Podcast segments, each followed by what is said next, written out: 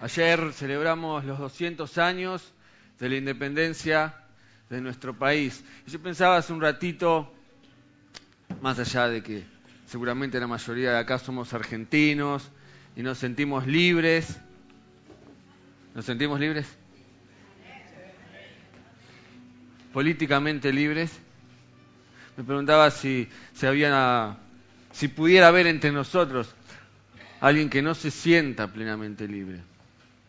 Quiero invitarte a que cierres los ojos un segundito, quiero orar por vos, quiero orar por aquellos que en esta mañana sienten que su vida está atada a algo o quizás a alguien, a un recuerdo, quién sabe qué. Y quiero pedirle al Señor que te ayude esta mañana a poder ser verdaderamente libre. Dice la Biblia, conocerán la verdad y la verdad los hará libre.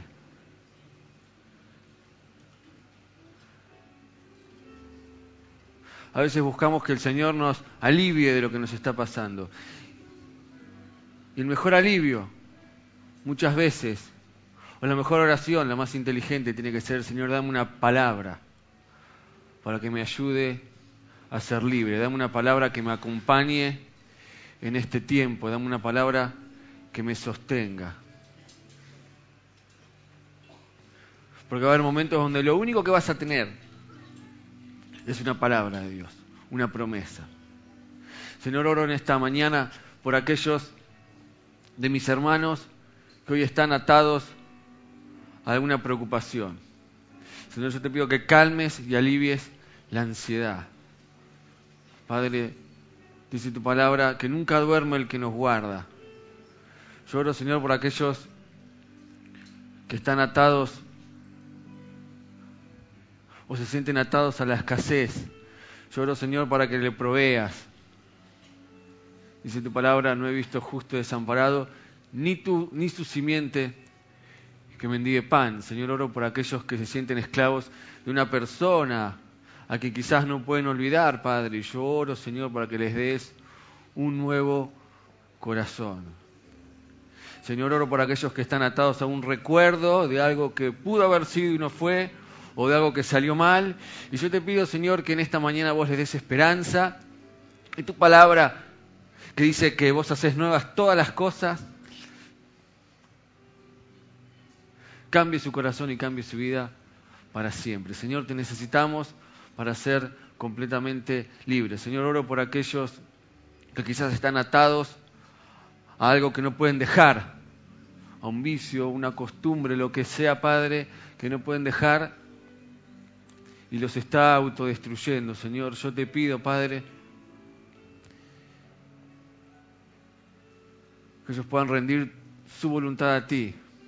Señor, y les des fuerzas, les des fuerzas, aún desde donde no tienen, para poder ser libres y no seguir perdiendo más. Señor, yo te pido que nos hagas completamente libres para poder amarte a ti y amar a los demás con total libertad, Señor.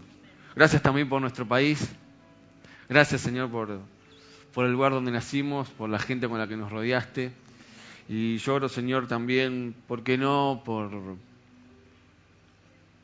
solamente por los argentinos, sino por aquellos que están gobernando nuestra nación y, te pido, Señor, porque es la nación donde van a vivir y crecer nuestros hijos y nuestros nietos, y yo te pido, Señor, y clamo por, por nuestra querida Argentina, Señor, para que sea un país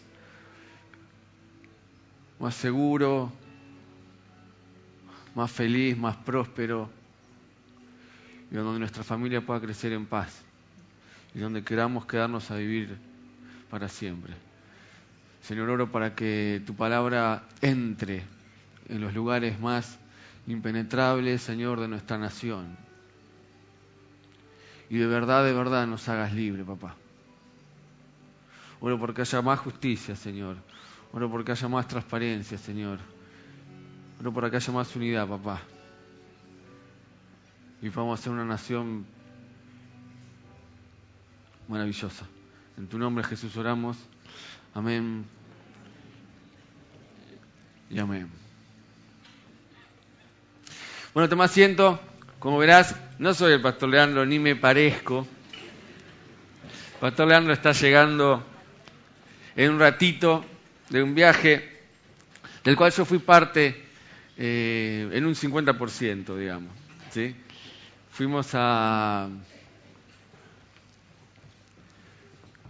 fuimos a unas conferencias, tuvimos la oportunidad de conocer una iglesia en Estados Unidos muy grande, muy grande, eh, la iglesia de Rick Warren, y fuimos a un seminario intensivo de tres días eh, para prepararnos porque necesitamos aprender, necesitamos capacitarnos, necesitamos crecer, y la verdad fue una experiencia eh, inolvidable, por lo menos para mí. ¿sí? viajamos hace ya casi 15 días, viajamos el día de la final de la Copa América. Viajamos por viajamos a las 7 de la tarde de Argentina Hicimos escala en Chile, en el aeropuerto de Santiago. Fuimos el primer tiempo con nuestros hermanos chilenos. No sé si hay alguno acá. ¿Hay alguno? No se escondan, no, vamos a hacer nada. Pero vimos el... ¿Hay alguno? ¿No? ¿Los puedo cargar tranquilos? vimos el primer tiempo con nuestros hermanos chilenos y el, segundo justo despegaba el avión para la segunda escala y nos enteramos cuando el piloto dio la noticia y bueno, el avión, el 80% del avión estalló en júbilo, alegría, risas y el 20% de argentinos que estábamos ahí, bueno, nos quedamos tranquilitos. Angustia. Es el día de hoy que no quise ver los penales, así que no sé qué pasó. Tengo una, página en blanco. Pero um, el pastor Leo, bueno, sé unos días eh, más allá, está llegando eh, en un par de horas y, bueno, ya el domingo que viene va a estar compartiendo la palabra de vuelta con nosotros. Así que no sé si tengo algún anuncio para compartir, pero habrán visto la... Quizás el más importante de los anuncios, y es que estamos exactamente hoy a 70 días de celebrar nuestro aniversario número 70. ¿sí? Así que...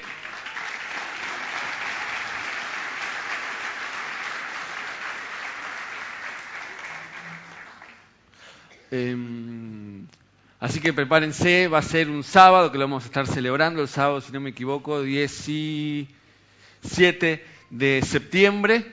Ese día no va a haber reunión de jóvenes y vamos a tener, no sé qué me dejan adelantar, pero el programa ya está casi armado. Pero lo único que puedo decir es que va a haber una alfombra roja y aquellos que y que le gusta la gala van a poder pasarla bien y disfrutar y no digo más nada porque me van a matar, pero tenemos un muy lindo programa armado, vamos a hacerlo casi seguro el sábado y vamos a tener una buena actividad también el domingo por la mañana y el domingo por la noche y algunos invitados que van a estar viniendo seguramente todo ese mes aniversario, porque no todos los días se cumplen 70 años eh, y queremos celebrarlo eh, con, con la gente que nos quiere y sobre todo entre nosotros. ¿Sí? ¿Algo más? ¿No? ¿Puedo arrancar?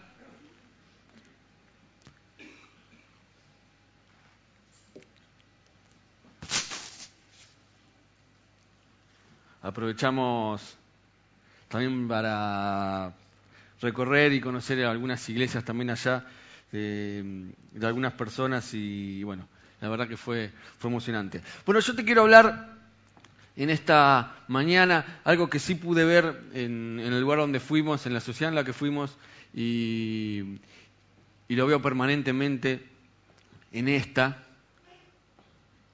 es que si algo pudiera pudiera no, pudiera quizás, definir a esta sociedad, es que esta es una sociedad, o esta generación, mejor dicho, que es una generación aburrida. ¿Coincidís conmigo o no? No. Puede ser, yo, yo tampoco coincido conmigo mismo, pero... Tengo mi hija de seis años, termina la reunión y a los cinco minutos ya me dice, papá, estoy aburrido, me quiero ir a casa. Tenemos, no nuestra iglesia en general, nuestra sociedad cuenta con adolescentes que siempre que están. Tenemos adultos que están aburridos. Tenemos adultos que tienen el Candy Crush y ya van por el nivel 2820. Y ya no sabemos qué hacer y qué inventar para entretenernos, porque en el fondo nos sentimos aburridos. Y yo quiero decirte algo, Dios no nos quiere así sentaditos como estamos nosotros ahora, portándonos bien, sin hacer nada,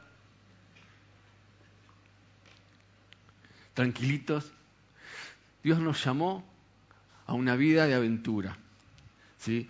una vida de no tanta contemplación y más de hacer cosas. Y de eso te quiero hablar en esta mañana. Seguir a Jesús es una invitación a una aventura. Pastor Leo la otra vez mencionó una frase de un sacerdote eh, danés que se llamaba Soren Kierkegaard.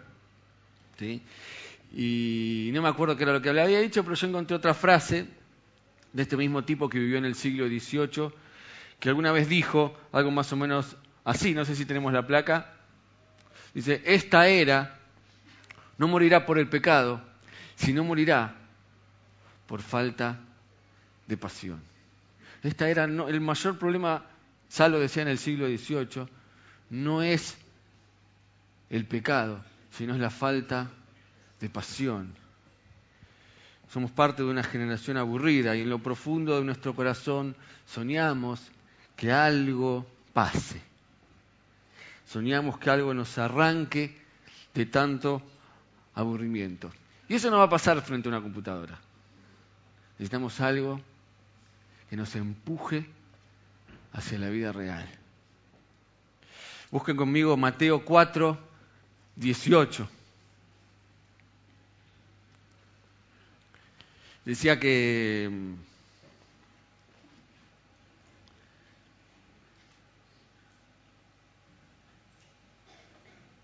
Jesús nos llama a una vida de aventura. Mateo 4, 18, el llamamiento de los primeros discípulos.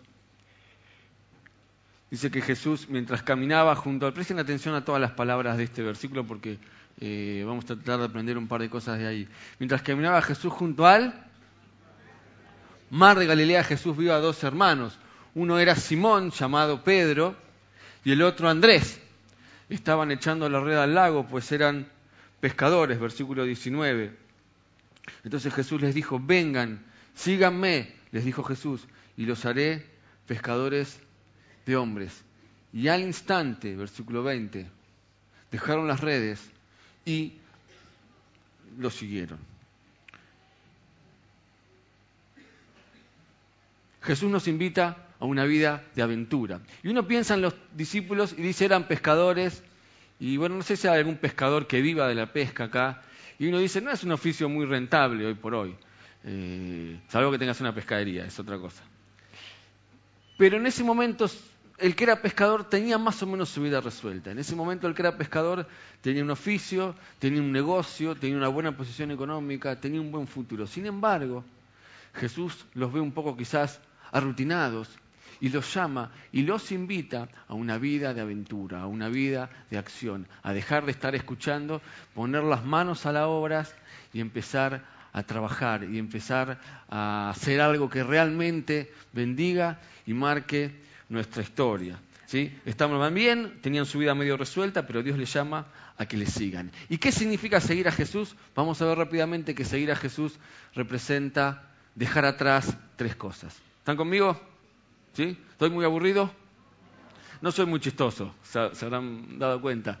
Eh, seguir a Jesús implica tres cosas, dejar atrás tres cosas. Lo primero que tenemos que dejar, lo primero que Dios nos invita a dejar atrás, número uno, es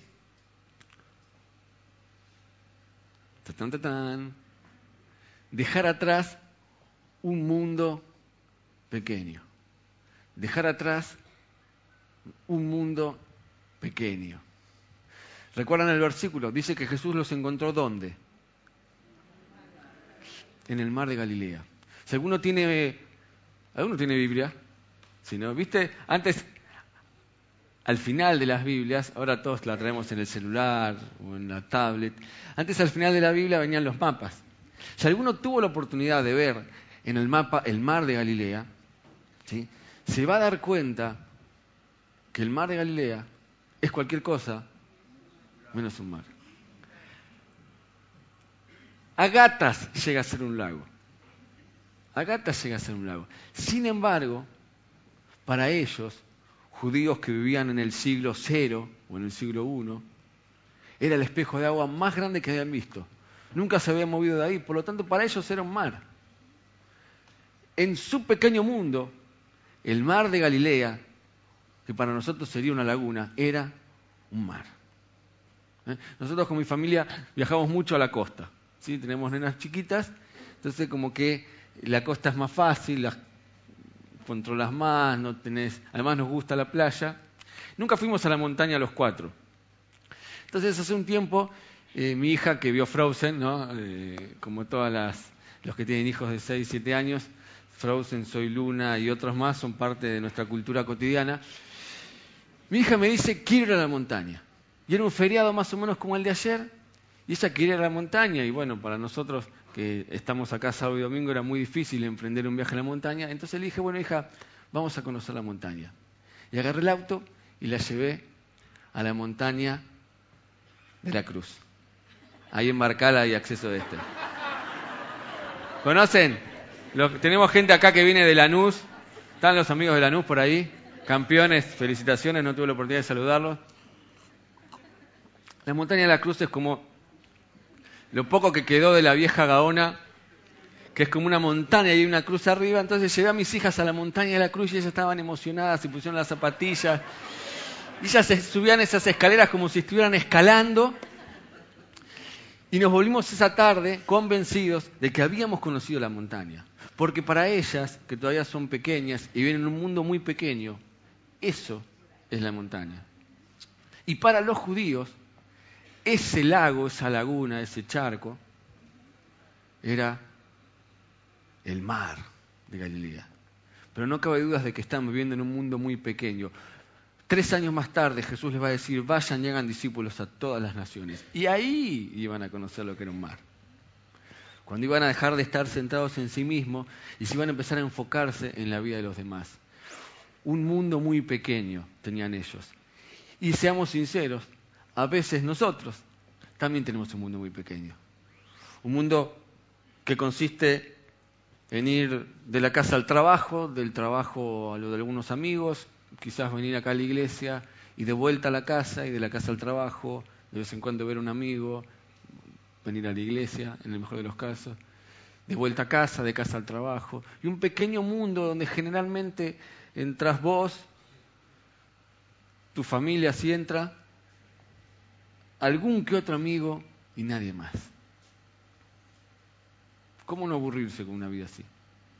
¿Cómo no andar buscando atrás del último aparatito o la última cosa que nos haga distraernos con un mundo tan pequeño. Pero seguir a Jesús implica dejar atrás ese mundo pequeño para empezar una vida de aventura.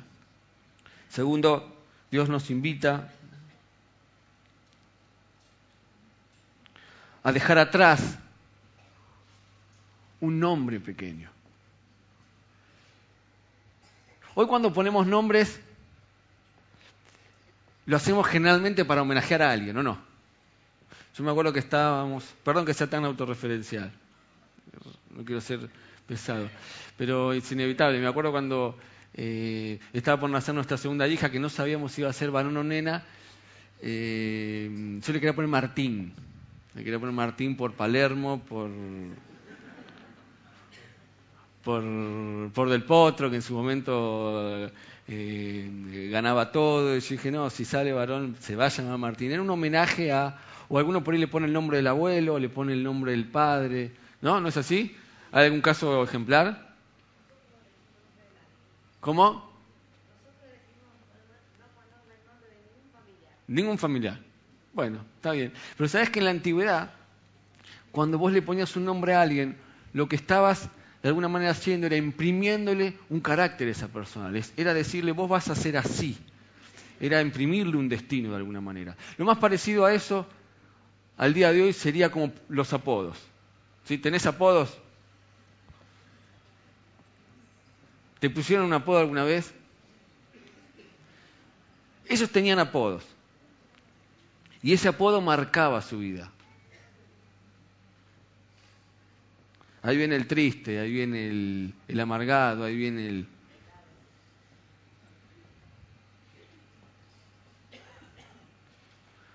Algunos apodos son muy lindos, pero otros son un poco crueles y te marcan para mal. El gordo, el feo, el,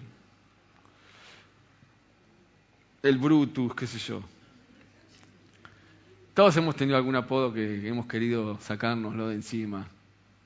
Te pasa, viste, te, te, encuentra un amigo en Facebook y te escribe y te pone el apodo que tenías antes y haces lo imposible por borrarlo. Todos vivimos con apodos, todos tenemos un nombre, todos nos conocen de alguna manera. Y lo feo no es la crueldad de los chicos o de los adolescentes que son expertos en cargar y a mí me gusta a veces que en los campamentos paso tiempo con ellos y me regodeo en la astucia que tienen ellos para encontrarle apodos a la gente. Eh, sino el problema es que te lo crees. El problema es que te marcan con un apodo, te marcan con un mote y vos te lo creíste. Y eso empieza a funcionar en tu cabeza imprimiendo tu destino. Entonces, te hicieron creer que nunca ibas a estar listo para lograr una cosa, te hicieron creer que nunca ibas a poder llegar a tal lado, te hicieron creer quizás eh, que no tenías remedio, y la mayor batalla generalmente está en nuestra mente. ¿sí? Juan 1.42 dice que recién el pasaje que leímos decía Simón llamado Pedro. Y en Juan 1.42 vemos como Dios, como Jesús, le cambia el nombre a Simón. Un tercer, un tercer seguidor. Dice Juan 1.42 dice, luego lo llevó Jesús, quien mirándolo fijamente le dijo, tú eres Simón, hijo de Juan, serás llamado Cefas, es decir, Pedro. Un tercer seguidor, Simón. Simón significa, o es una variante del nombre Simeón, uno de los hijos de Jacob.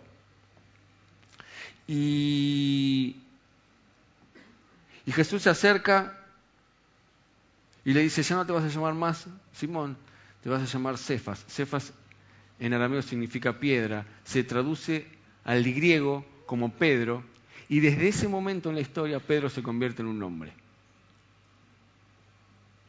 En otras palabras, Jesús le dice a Simón, mira, yo no sé qué dijeron de vos, pero yo te voy a decir quién sos. Yo te voy a decir quién vas a ser. Yo te voy a decir quién vas a ser si te animás a seguirme. Yo te voy a decir quién vas a ser si te animás a dejar la vida aburrida que estás llevando y te metes en esta aventura en la que te quiero meter. Vos vas a ser una piedra. Vos vas a ser lo suficientemente duro y resistente para acompañarme y construir la iglesia de Cristo. Eso le dice Jesús. Hay una frase que pueden leer ahí, que dice, lo único que te hace grande es cuando te comprometes con algo más grande que vos mismo. Lo único que te hace grande es cuando te comprometes con algo más grande que vos mismo. Y yo te quiero decir lo mismo, no, no sé qué es lo que te dijeron, no sé cómo te llamaban, no sé qué se dice de vos, pero yo te quiero decir que si sos capaz de dejar todo lo que estás haciendo para empezar a seguir a Jesús, vas a dejar atrás ese apodo y te van a empezar a llamar de otra manera. Y si sos capaz de comprometerte con algo más grande que vos mismo, que es el reino de Dios, vos vas a crecer. Y todo el mundo se va a dar cuenta. Y todo el mundo va a empezar a ver cómo vos transformás tu vida en algo mucho más significativo y mucho más especial. Por último, seguir a Jesús significa dejar atrás una vida pequeña. Él no te puso en la tierra solamente para consumir oxígeno. ¿Sabías?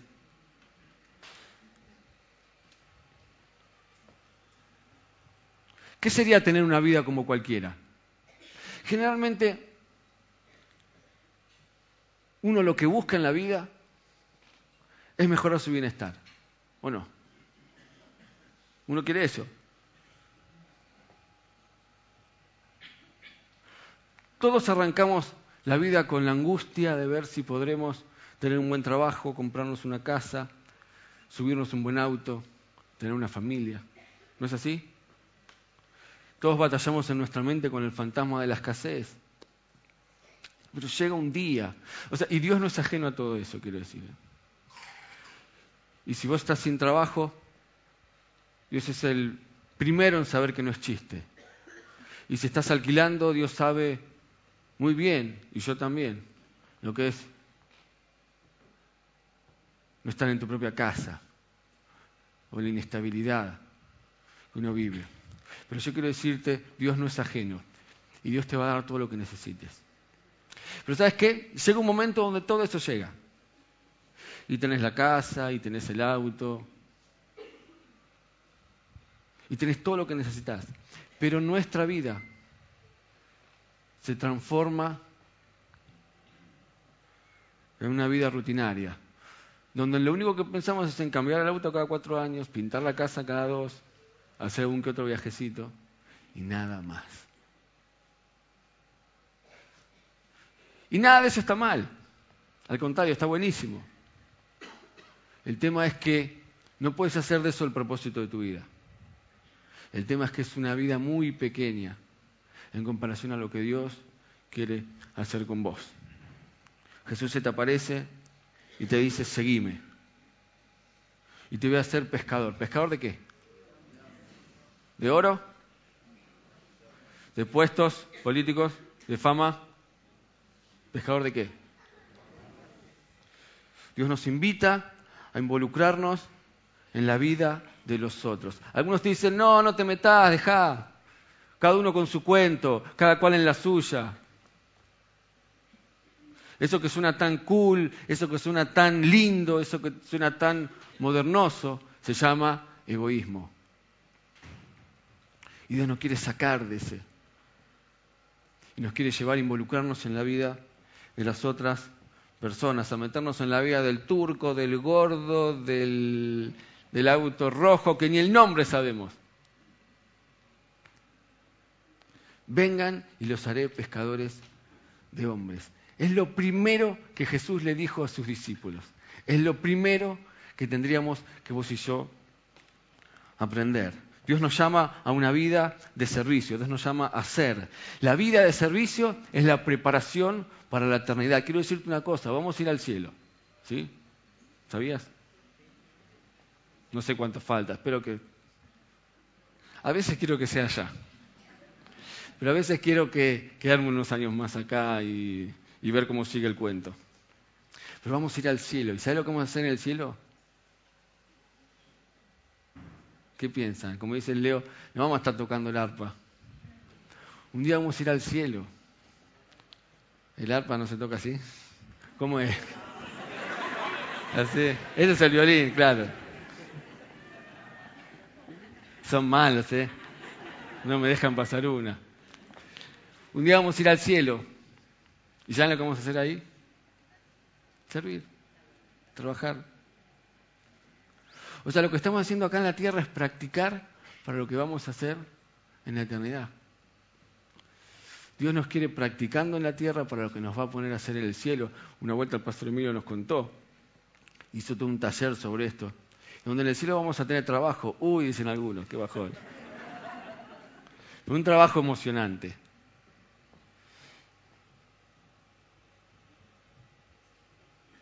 ¿Sabes una cosa? Escúchame bien. No me queda mucho. Eh, no puedes servir a Dios directamente. No puedes servir a Dios directamente. A Dios no lo puedes ni ver. Lo que puedes servir es a las personas. Eso nos pide el Señor. Somos salvos para servir. A eso lo llamamos tener ministerio. Usar nuestros dones y talentos para ayudar a otros. Comprometernos con el gran mandamiento y con la gran comisión. ¿Sí? Si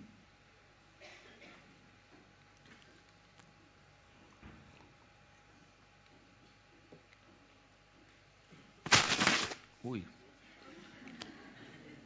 Perdón. Una vida de servicio es la preparación para la eternidad. La única forma de servir directamente a Dios es sirviendo a otras personas. Quiero tomar unos minutos más para hablarles a distintos tipos de personas que están acá con nosotros. Si querés, eh, Juanca estaba en el piano. Pasa Juanca, acompáñame. Todavía el resto de los músicos no. No es muy rebuscado mi mensaje en esta mañana. Va en sintonía con la serie que estamos viendo, solo hazlo. Si algo quisiéramos que produzca esta serie es que te saque del aburrimiento en el que estás y te ponga manos a la obra. ¿sí? Yo quiero hablarle primero a los que ya están sirviendo. Levanten la mano, ¿quiénes están sirviendo en, nuestra iglesia?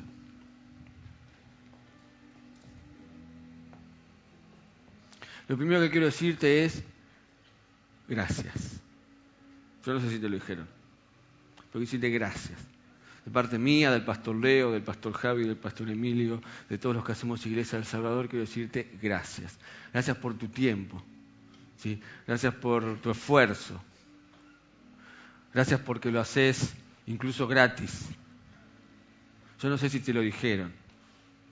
¿sí? No sé si, si, si te lo agradecen las personas de tu grupo, pero yo te quiero decir gracias. Una iglesia es grande no por la gente que tenga, sino por la gente que sirve lo digo de vuelta, una iglesia es grande, no por la iglesia que, no por la cantidad de gente que tenga, sino por la cantidad de gente que sirve. Gracias a los que nos reciben con una sonrisa en la puerta. Gracias. ¿eh? Me pasó estar allá eh, y percibirlo desde el otro lado. Cuando, qué lindo es que te reciban y te reciban bien. Así que gracias a los que están en la puerta recibiéndonos domingo a domingo. Segundo, quiero decirles, no pierdan nunca el entusiasmo. Si vos sentís que estás sirviendo y ya no tenés tantas ganas, charla con tu líder, charla con alguno de los pastores, charla con Alejandra, charla con quien sea, pero por nada del mundo pierdas el entusiasmo porque es uno de los motores fundamentales. Y por último, si estás sirviendo, quiero decirte que sigas empujando que sigas empujando, que sigas empujando. Una vuelta, eh, no en esta iglesia, en otra, me contaban una historia de un pastor que vivía a cinco cuadras de, de la iglesia. A cinco cuadras vivía el pastor. El pastor trabajaba a la mañana de 9 a 12 y llegaba a la casa a la una. Entonces se dieron cuenta de eso que el tipo de 12 a 1 nadie sabía dónde estaba. Entonces algunos hermanitos mal pensados dijeron, ¿qué? Vamos a orar por él. Vamos a preguntarle qué le pasa. No, vamos a seguirlo, dijeron. Entonces lo entraron a seguir. Efectivamente el tipo a las 12 salía de la iglesia y llegaba a la casa a la 1. Entonces lo entraron a seguir y vieron que el tipo a dos cuadras de la casa se desviaba por el camino y emprendía un camino mucho más largo que llevaba a la montaña, que no era la de la cruz. Y dijeron, ah, se va a encontrar con alguien. Entonces fueron al otro día y lo esperaron arriba. Y efectivamente el tipo hizo como siempre, el mismo camino, a las 12 salía de la iglesia, emprendía el camino a dos cuadras, se desviaba y eh, agarraba una avenida, llegaba a lo más alto de la montaña y los tipos estaban esperando encontrar algo raro cuando ven que el tipo sube y había como una especie de plataforma y se pone como mirando al sudeste, como en la película. Y un día dijeron, ese tipo está loco, vamos a preguntarle qué le pasa. Y nadie apareció. Entonces dice que van y le preguntan, pastor, ¿qué es lo que hace todos los días? Y dice que el tipo le dijo, ¿sabes qué pasa? todos los días cuando salgo de la iglesia, y esto no pasa acá, lo quiero decir claramente, eh, precisamente les quiero agradecer porque no nos pasa, pero es muy común que suceda. Todos los días, dice, salgo de mi casa, salgo de la iglesia y me voy para la montaña, porque desde la montaña puedo ver todos los días cómo el tren pasa de derecha a izquierda. Y ese tren es lo único en mi vida que se mueve sin que yo tenga que empujarlo. ¿Agarraron? Hay grupos, ministerios, iglesias, no es la nuestra y yo les doy gracias por eso, donde hay una persona que tiene que empujarlo todo. Y yo estoy orgulloso y estamos orgullosos de que eso en nuestra iglesia no nos pasa. Pero para que no nos pase, tenemos que seguir empujando. La otra vez los colectiveros hicieron un pizza bondi show. ¿Están los colectiveros por acá? Tenemos un grupo de colectiveros.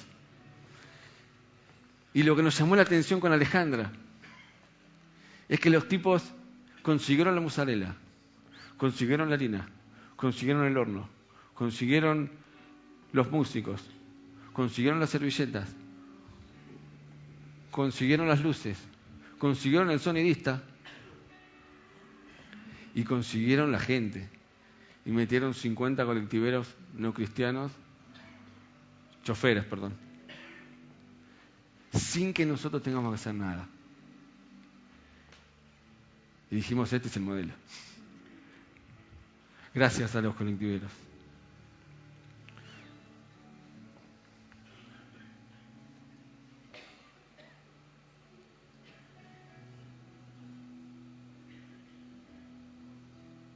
Sigamos empujando.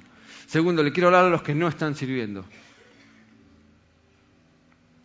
Quiero decirte, si no estás sirviendo por distintas razones, quiero decirte que tu aporte puede ser único. Mira, lo que vos no hagas, lo puede hacer otro. Pero nadie lo va a hacer como vos lo haces. Pastores de jóvenes pueden haber muchos.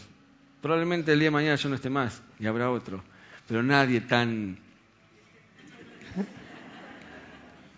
tan serio, tan amargo, tan duro y tan cruel como yo, ¿o no? Yo tengo mi forma de hacer las cosas y cuando yo no esté más, vendrá otro que lo hará de otra. Entonces las cosas se van a hacer igual, pero la forma que vos le imprimís es única.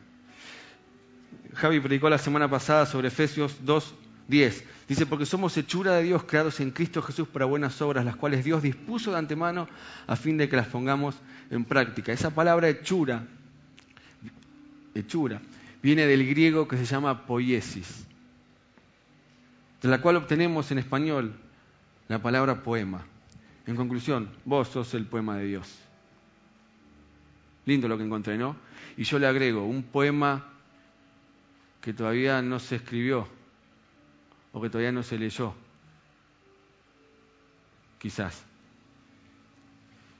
Y la iglesia quiere verte porque sos único y tenés una vocación, un carisma que solamente vos le puedes agregar a esta familia. Dos, no tengas miedo de comprometerte. No tengas miedo de comprometerse. Si, si por ahí vos venís de otro lado y estás quemadísimo. Y acá estás cómodo, la sillita, es cómoda, el aire acondicionado es cómodo, y no te querés comprometer nunca más, porque ya está, diste la sangre en el otro lugar. No tengas miedo de comprometerte. Esto es como cuando vamos a un chino a comer y vas con la bandejita y decís, mmm, esto, esto tiene mucha sal, mejor no. Mm, esto mm, te parece que está hace como dos días. Mm, esto, y, a veces, y terminás la fila con tu bandeja vacía, porque no te quisiste comprometer con, con nada de lo que había. Y yo quiero que terminen tus días y tu bandeja esté llena.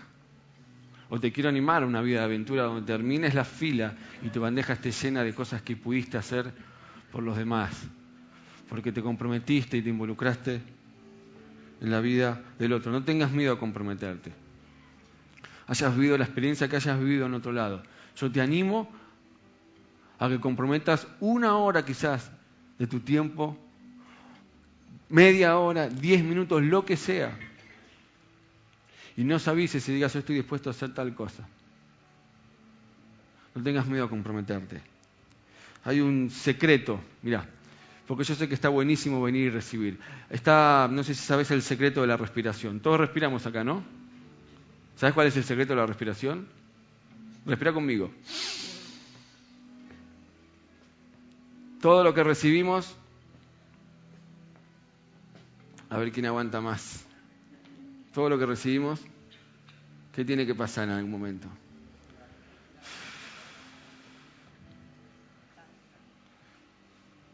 Todo lo que recibimos tenemos que darlo de vuelta.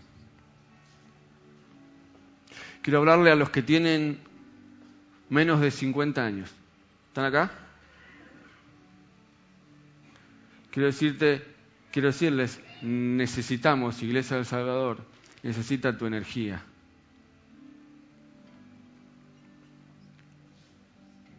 Y segundo, quiero decirles, no se distraigan. No se distraigan. Enfóquense. Yo cuando fui a esta conferencia y vi semejante iglesia que tiene 123 acres, que no sé si es más que una manzana o qué, pero media manzana, o sea, 60 manzanas tiene esta iglesia. Tecnópolis, ponele, más grande todavía. Todo grande. Yo dije, wow. Este tipo invirtió 35 años de su vida para hacer esto. Y yo dije, yo me tengo que enfocar. Yo me voy a enfocar. Porque va a valer la pena invertir mis próximos 35 en hacer que esta iglesia, en aportar mi grano de arena para que esta iglesia también pueda crecer y pueda afectar a nuestra ciudad, a nuestra provincia y, por qué no, a nuestro país. Esa es la mayor impresión que me llevé del viaje, ver un tipo que la hizo. Un tipo que y no lo hizo un día para el otro, le llevó años. Años de estar enfocado haciendo lo mismo. Y yo les animo a los que tienen menos de, de 50 que no se distraigan. Si Dios te llamó a hacer algo, metele a fondo con esto. Van a ver un montón de otras cosas que te van a distraer. Pero si vos tenés claro cuál es tu llamado, si vos tenés claro a qué Dios te llamó, por nada del mundo te quedes sentado. Manos a la obra, por favor.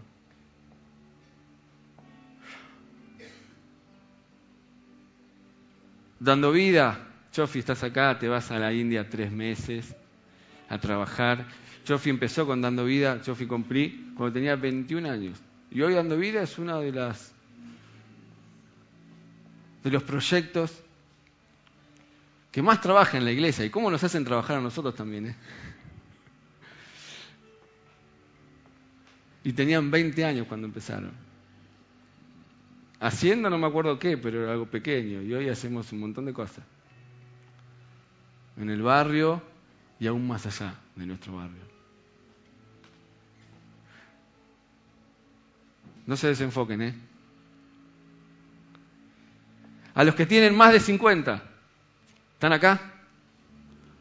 Algunos no quieren hacerse cargo. Quiero decirles algo. Hay una palabra que no está en la Biblia. Jubilación.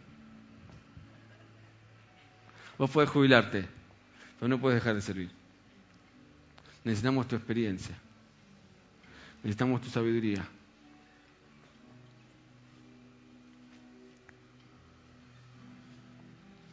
Nunca me voy a olvidar cuando eh, me dieron la tarea de, acercarme a los nuevos, a los que levantaban la mano por primera vez y de distribuir los sobres, cosa que hacía hace ya como 8 o 9 años. Nélida era la que más respondía. Me acuerdo que era, yo, le daba el sobre y ella a los cuatro días venía con el llamado y había contactado, se había entrevistado, había hecho todo lo que tenía que hacer. Gracias, Nélida. Hoy lo hace Darío, que tiene como 90. Gracias, Darío.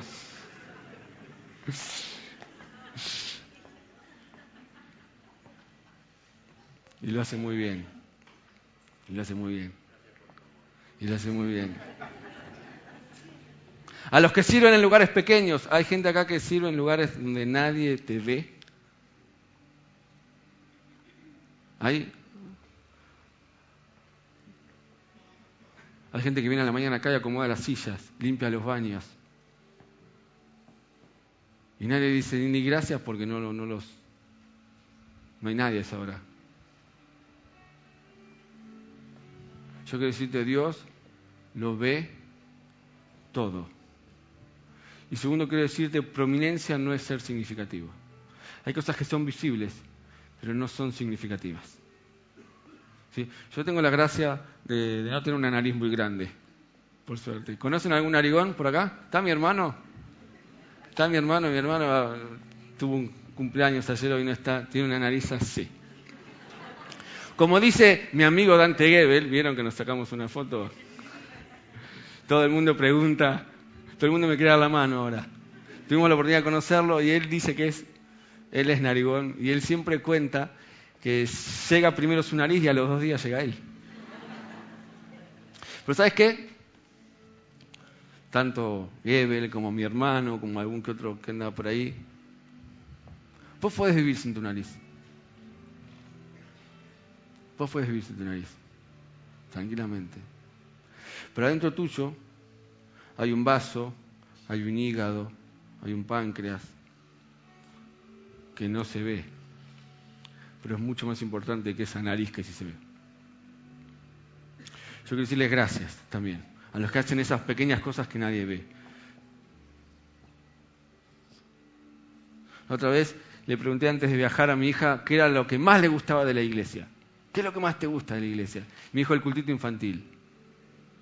Entonces llamé por teléfono y le, pedí a Seba que les compre facturas para los maestros del cultito infantil, que están una vez al mes. Una vez al mes, ¿no? Están. Una forma de agradecer lo que hacen por mis hijas. Porque ellos están ahí encerrados y, y mucho no se ve lo que hacen. Están en el faro.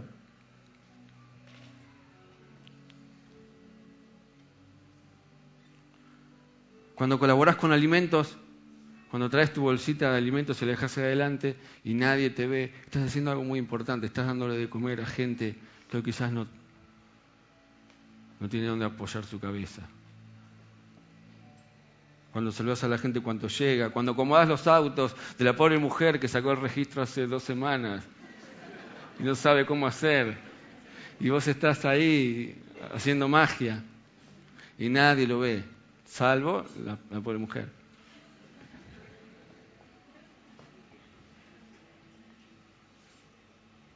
A los que se sienten lastimados.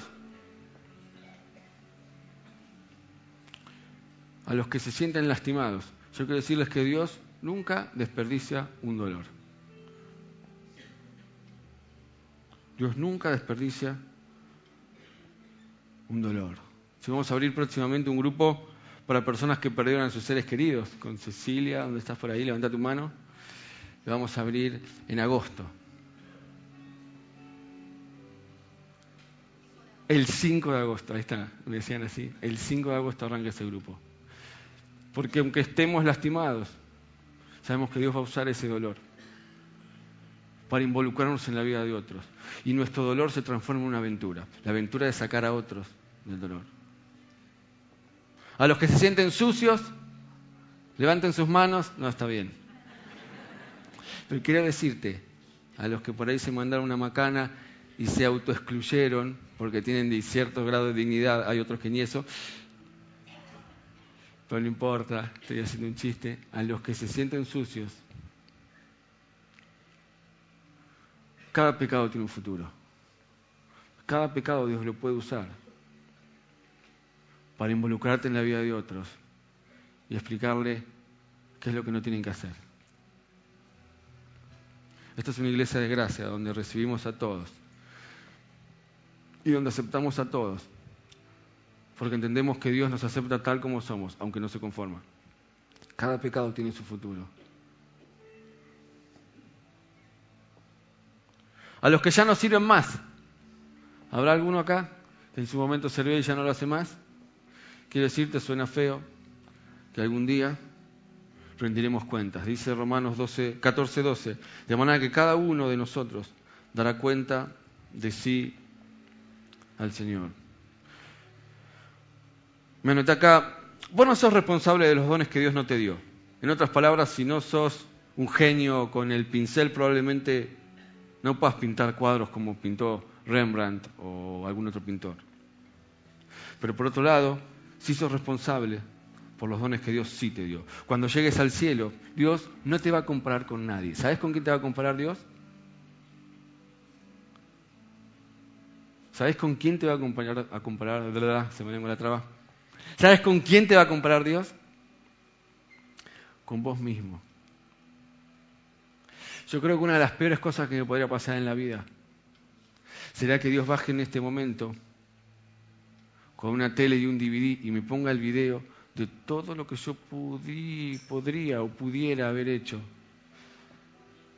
si hubiera confiado un poquito más en Él en estos 33 años de vida que llevo. Ese sería el peor infierno, para mí por lo menos, que me gustan los resultados.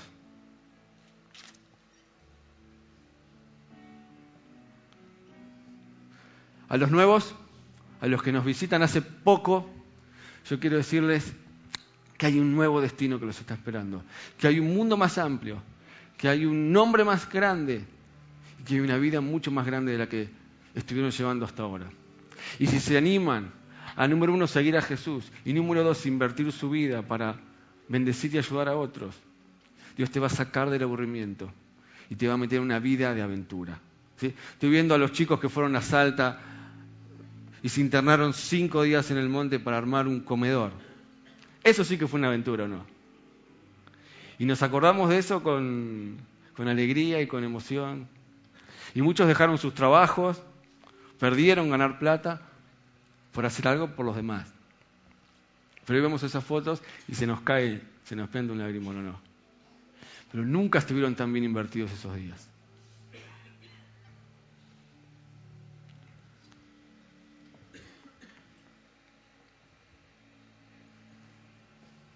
Cerra tus ojos, yo quiero orar y quiero invitar a los músicos, ya estoy terminando. ¿Estamos bien con el tiempo? Perfecto.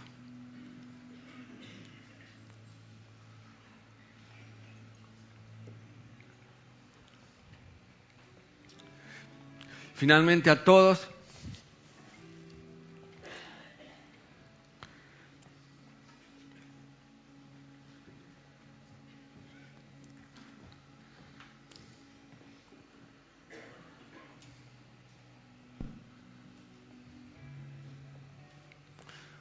Les quiero decir que la mejor razón para servir a Jesús, la mejor razón que encontré,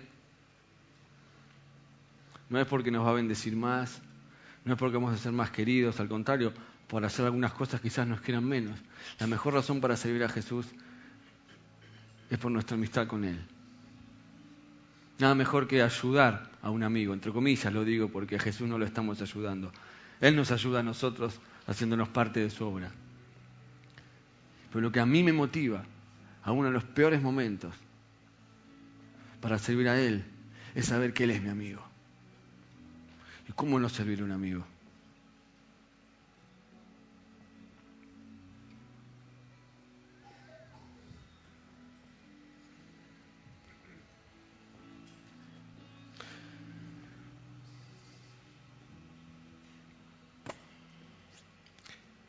Dice un artículo que encontré por ahí. Dice, si usted asiste a una clase para aprender surf, o surf, ¿cómo se dice? Surf. Se le enseñará todo lo que necesita saber acerca de este deporte. Cómo elegir el equipo adecuado, cómo utilizarlo adecuadamente, cómo reconocer una ola surfiable, cómo capturar una ola y montarla durante la mayor cantidad de tiempo posible y lo que es más importante de todo, cómo salir de la ola sin caerse. Pero nunca podrá encontrar un curso donde se enseñe cómo crear una ola.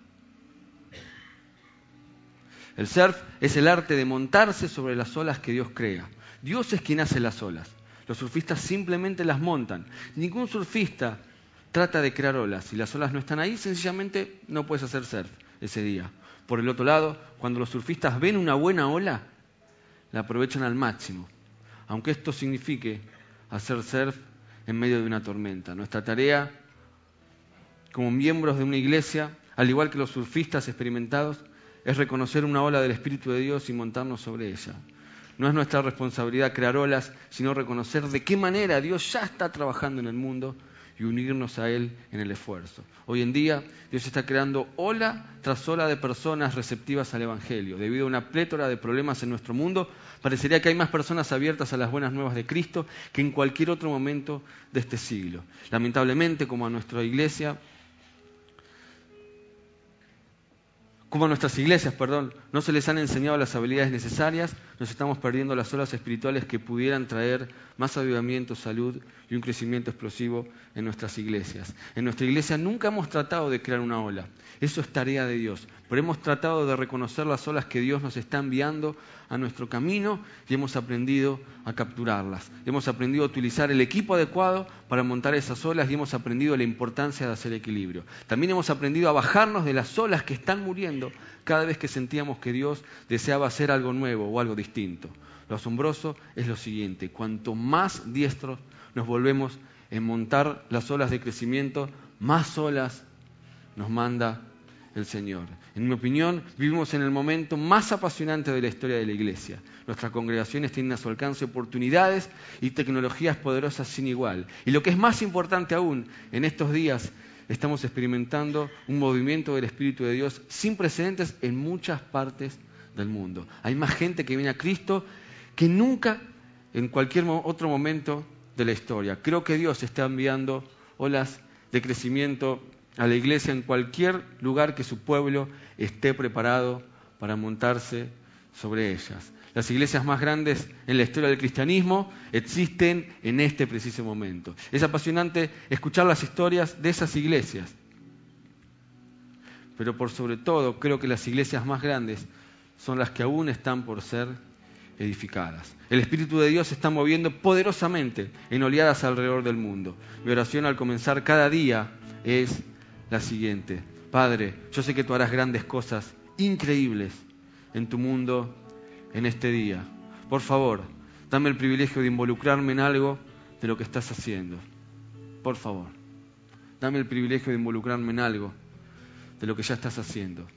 En otras palabras, los líderes de las iglesias deben dejar de orar diciendo, Señor, bendice lo que estoy haciendo y comenzar a orar, Señor, ayúdame a hacer lo que vos ya estás bendiciendo. En estos años nos subimos a un montón de olas que vimos que se nos venían. Un día estaba hablando con un chico que le gustaba correr y dijimos, armemos un grupo de running. Y al año y medio hicimos una maratón. Y hoy nos llaman de algunas iglesias para preguntarnos y pedirnos asesoramiento de cómo hacerlo. Iglesias y otras instituciones no cristianas también. Y no somos expertos, pero vimos la ola venir y nos subimos. Y yo sé que vienen un montón de olas. ¿Y sabes qué? Te vas a subir vos. Me voy a subir yo y te vas a subir vos. Y no vamos a perder ninguna oportunidad de crecer haciendo lo que Dios nos llamó a hacer. Cerra tus ojos, vamos a cantar esta canción. Yo quiero animarte y entusiasmarte. Y me encantaría que termine esta reunión y vos puedas acercarte a mí, a Alejandra o a cualquiera de los pastores y decir, pastor, quiero hacer tal cosa. Pastor, el Señor me está moviendo a hacer tal cosa. Hace meses que, que, vi tal cosa en tal lado y me gustaría hacer lo mismo. Hace años que estoy sentado acá y no hice nada todavía. Quiero romper la inercia, empezar a activar y cambiar mi mundo pequeño por un mundo más amplio. ¿Qué vamos a hacer nosotros? Te vamos a escuchar. Vamos a orar porque queremos asegurarnos de que eso sea de Dios. Y vamos a trabajar juntos para subirnos a esa ola espectacular, en donde vos seguramente vas a ser el protagonista.